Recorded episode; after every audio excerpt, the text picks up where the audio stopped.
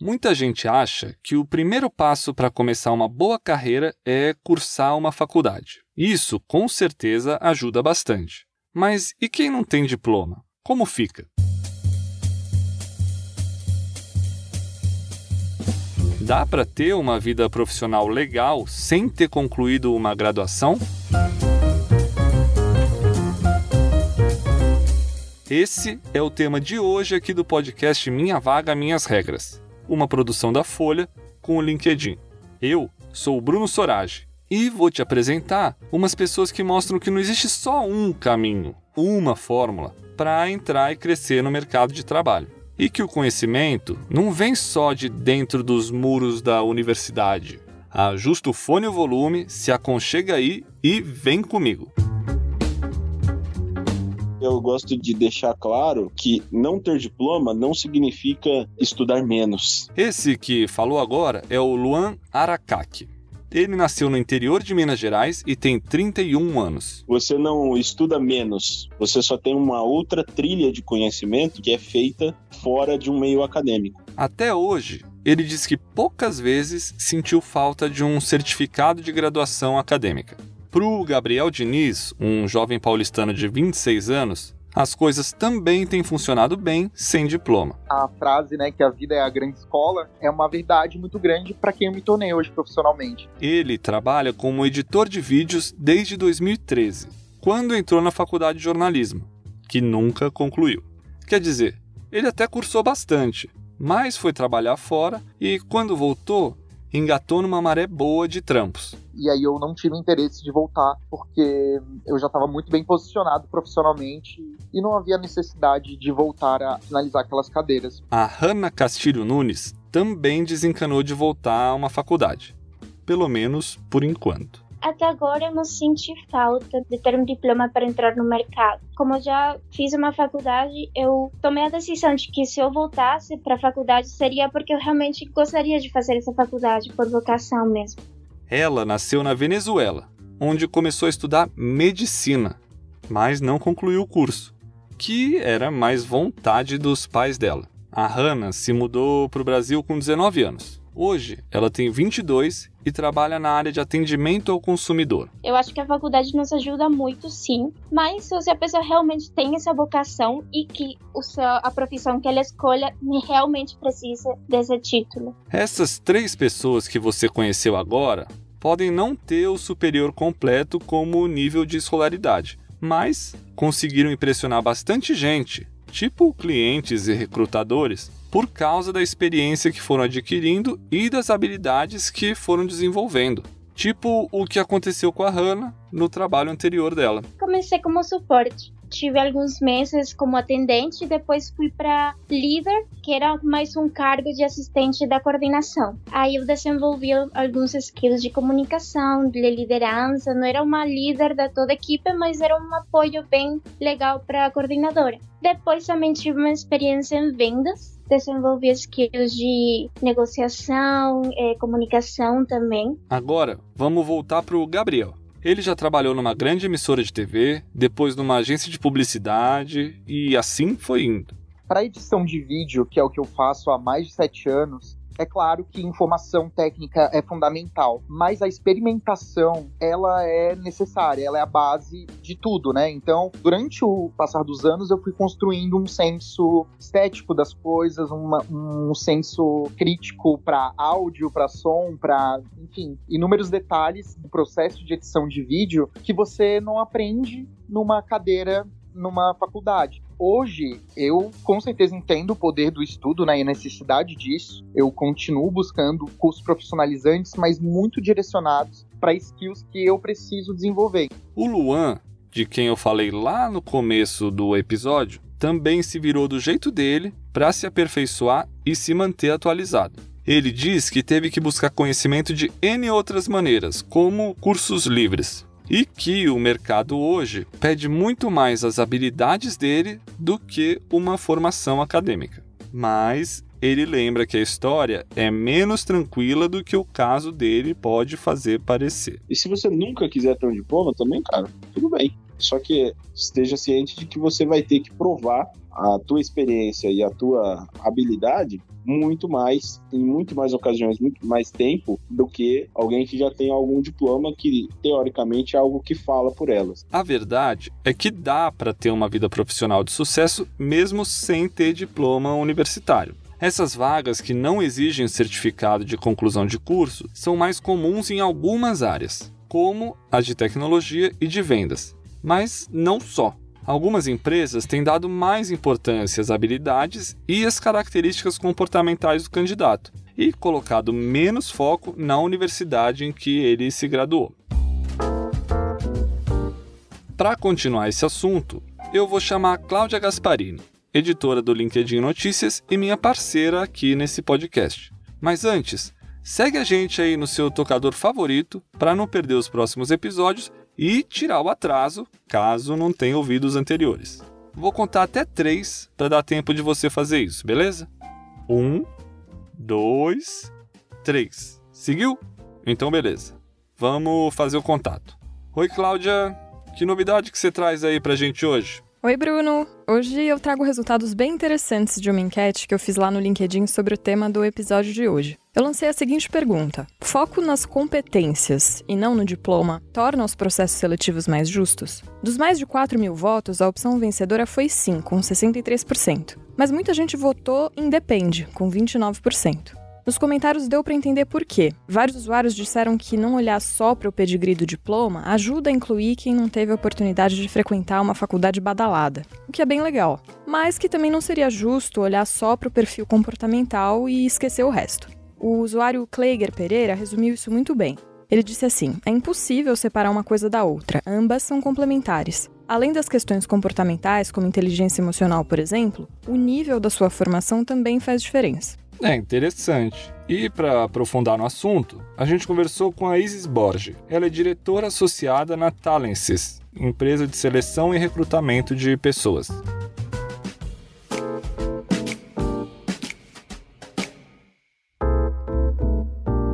A Isis contou um pouco sobre os processos seletivos por competência e por características comportamentais, que estão cada vez mais em alta entre as empresas.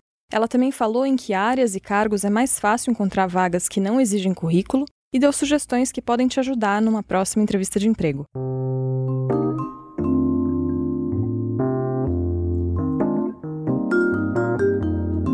O que significa exatamente contratar por competência ou contratar baseado num perfil comportamental? Qual é a diferença entre essas propostas e outras formas de selecionar alguém para uma vaga? As competências são coisas que são definidas pela empresa. Então, da mesma forma que a empresa tem lá pré-definidos missão, visão, valores, elas costumam ter definidas as competências. O que, que são competências? Exemplo, pensamento estratégico, liderança, trabalho em equipe, ou então em outra empresa, competição, conduta ética. Tem uma série de pontos que são competências que a empresa pode definir como sendo itens que eles querem que as pessoas, de uma forma geral, que entrem naquela empresa e as que lá estão, sigam. E a habilidade comportamental é uma coisa nata do próprio candidato. Então, é, é a forma dele ser, é algo genuíno dele, é como ele se comunica, como ele se posiciona. Mas uma coisa vai casar com a outra. Então, a, as competências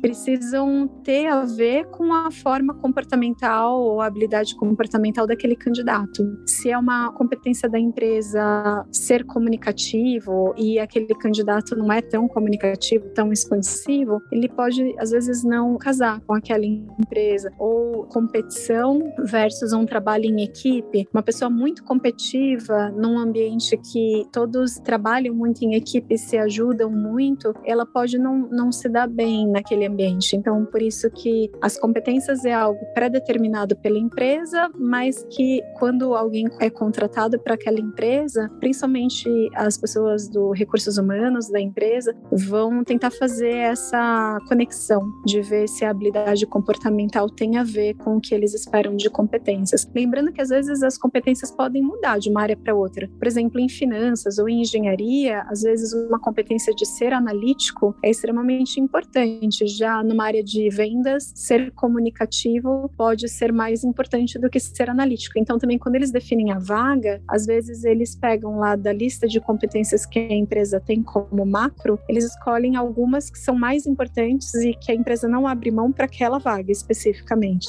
E quais são as vantagens para o candidato desse modelo de contratação que tem mais foco nas competências? Nossa, eu vejo muitas vantagens, porque a gente tem até aquela expressão comum de se ouvir no mercado, de que as empresas contratam pelas habilidades técnicas e demitem pelo comportamental. E eu acredito muito que nós devemos contratar as pessoas pelo potencial e as habilidades comportamentais, e muitas vezes a pessoa aprende fazendo, ela, ela vai se desenvolver muito bem na função sem necessariamente ter tido uma prévia experiência naquilo. É bastante comum vermos bons talentos, pessoas que cresceram bastante na carreira, porque elas tiveram a oportunidade de fazer algo novo. Então, eu vejo hoje em dia que a maioria das empresas está aberta a contratar pessoas mais pelo lado comportamental do que pelo técnico e apostando muito na motivação de ver alguém que está super afim de trabalhar naquela empresa, que se identifica com o produto ou com o serviço, que se identifica com a forma de ser da empresa, que o lado da cultura da empresa está bem alinhado à forma de ser daquela pessoa,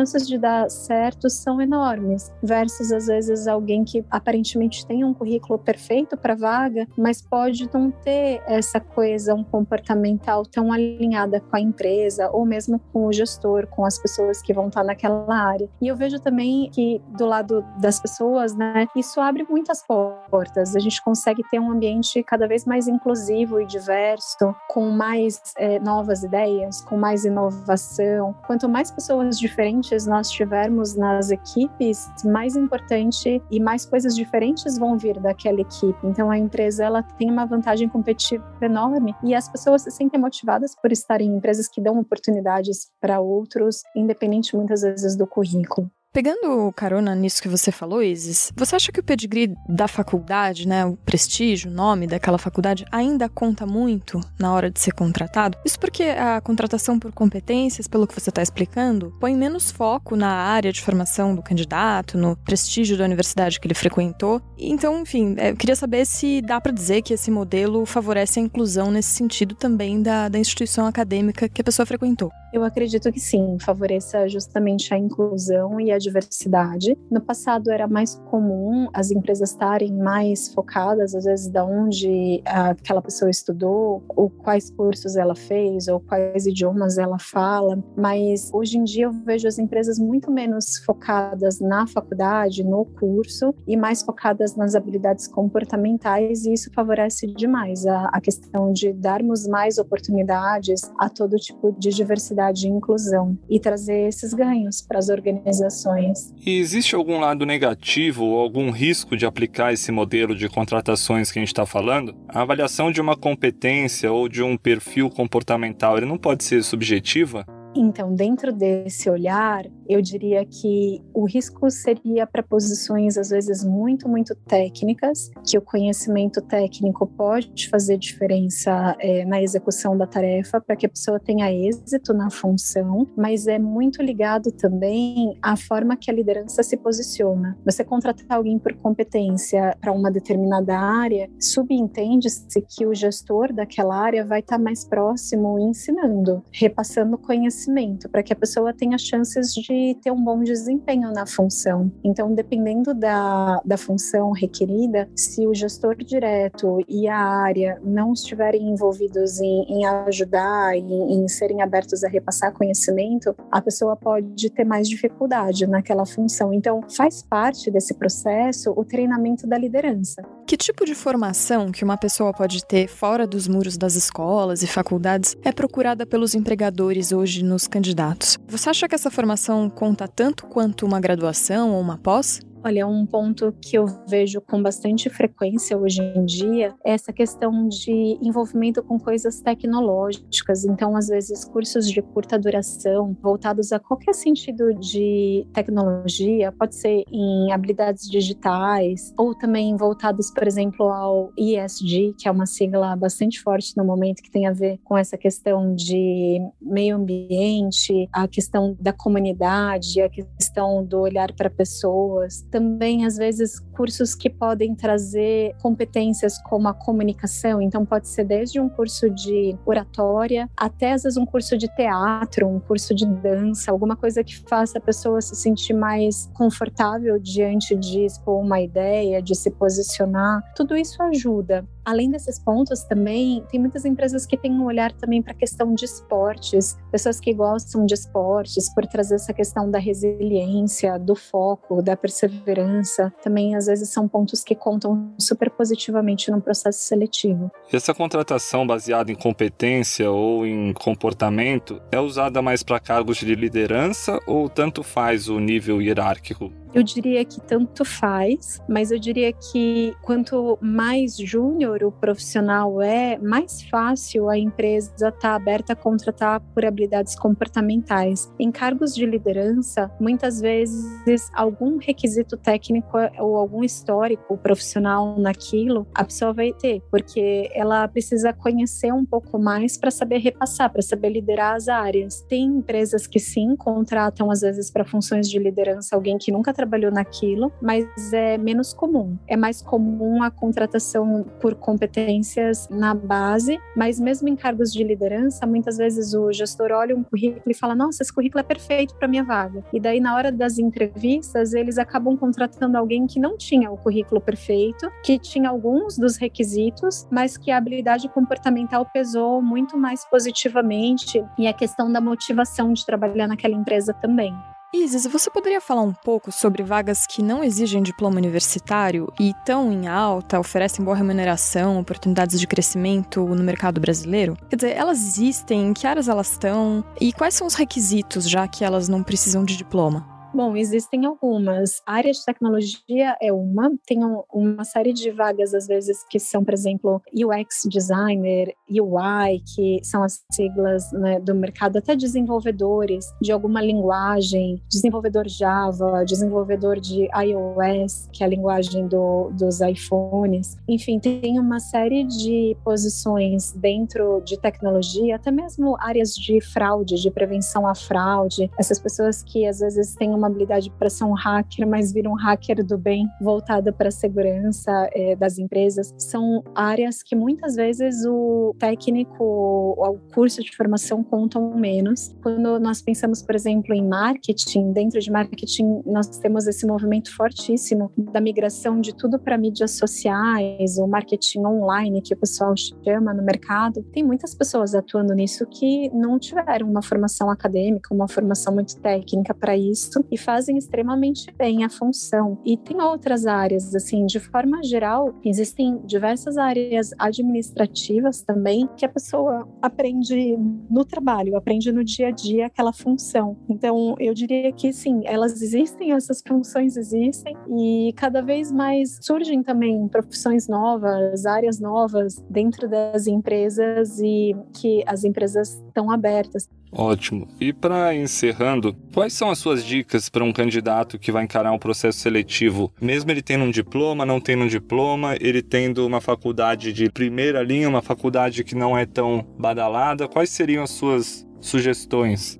Primeiro, ter um currículo bastante coerente, de acordo com o mercado, naquela história de que menos é mais, um currículo então mais prático, mais objetivo. E na entrevista, ele ter uma capacidade de escuta para conseguir ouvir bem quais são as perguntas, sair de um discurso pré-formatado e de fato ser um pouco mais espontâneo na hora de contar suas conquistas, mas fazer um, um raciocínio prévio antes da entrevista de quais são os pontos chaves que eu não posso deixar de contar ou pensando se a pessoa me perguntar, de uma forma geral, me conta a sua trajetória de carreira, como que eu vou contar? Contar de uma forma cronológica, saber entrar nos detalhes das experiências mais recentes e não entrar tanto nos detalhes das experiências mais antigas, para não cansar o entrevistador, ter esse discernimento. E no final, uma coisa importante também, fazer perguntas. Quando a pessoa fala no final da entrevista, você tem alguma pergunta? É legal ter perguntas inteligentes para fechar a entrevista. Então, por exemplo, perguntar um pouco sobre o futuro da organização, perguntar quais são os pontos positivos que aquela empresa tem que motivam aquela pessoa que está entrevistando a estar tá lá, ou perguntar o que, que ele espera com relação à aquela contratação, se aquilo não tivesse sido dito, quais são as missões. Evitar perguntar no final da entrevista sobre remuneração remuneração e benefícios, porque isso vai ser tratado no momento certo, mas sim aproveitar para fazer alguma pergunta inteligente, porque às vezes também é, é pobre sair de uma entrevista sem perguntar nada. Eu já vi candidatos serem eliminados por isso, porque os outros mostraram mais interesse muitas vezes na empresa, dependendo das perguntas que eles trouxeram. E aí é ser espontâneo, tentar realmente ser a pessoa da forma como ela é mesma, sem tentar camuflar nada. E vale também aquela velha história de nunca fale mal dos seus antigos empregadores, nunca seja uma pessoa muito negativa. Ninguém quer contratar uma pessoa que só reclama, que é negativa. Então, tentar estar bem no dia da entrevista, fazer alguma coisa que deixe a pessoa feliz um pouco antes da entrevista para entrar com um bom humor, para entrar positivo. Vale ouvir uma música no carro, comer um doce, ou falar com alguém que a pessoa gosta, fazer algo que deixe a pessoa feliz, a pessoa bem, para ela entrar bem emocionalmente para aquela entrevista. E aqui a gente chega ao fim de mais um episódio. Acho que o que ficou de hoje é que o diploma universitário ajuda, mas a falta dele não é necessariamente uma marra para conseguir entrar nessa selva que é o mercado de trabalho. Então é hora de dar tchau. Cláudia, você tem mais algum recado para os nossos ouvintes? Tenho sim, Bruno. Acho que o recado é: qualquer forma de aprendizado vale a pena. Uma coisa que eu aprendi no episódio de hoje é que é muito importante ter a mente aberta para extrair conhecimento de todas as experiências, né? De um seminário acadêmico a uma oficina bem mão na massa, ou de um livro até uma conversa legal com alguém do seu trampo. Pois é, como diria o ET Bilu, busque conhecimento. Até a próxima, pessoal. Até.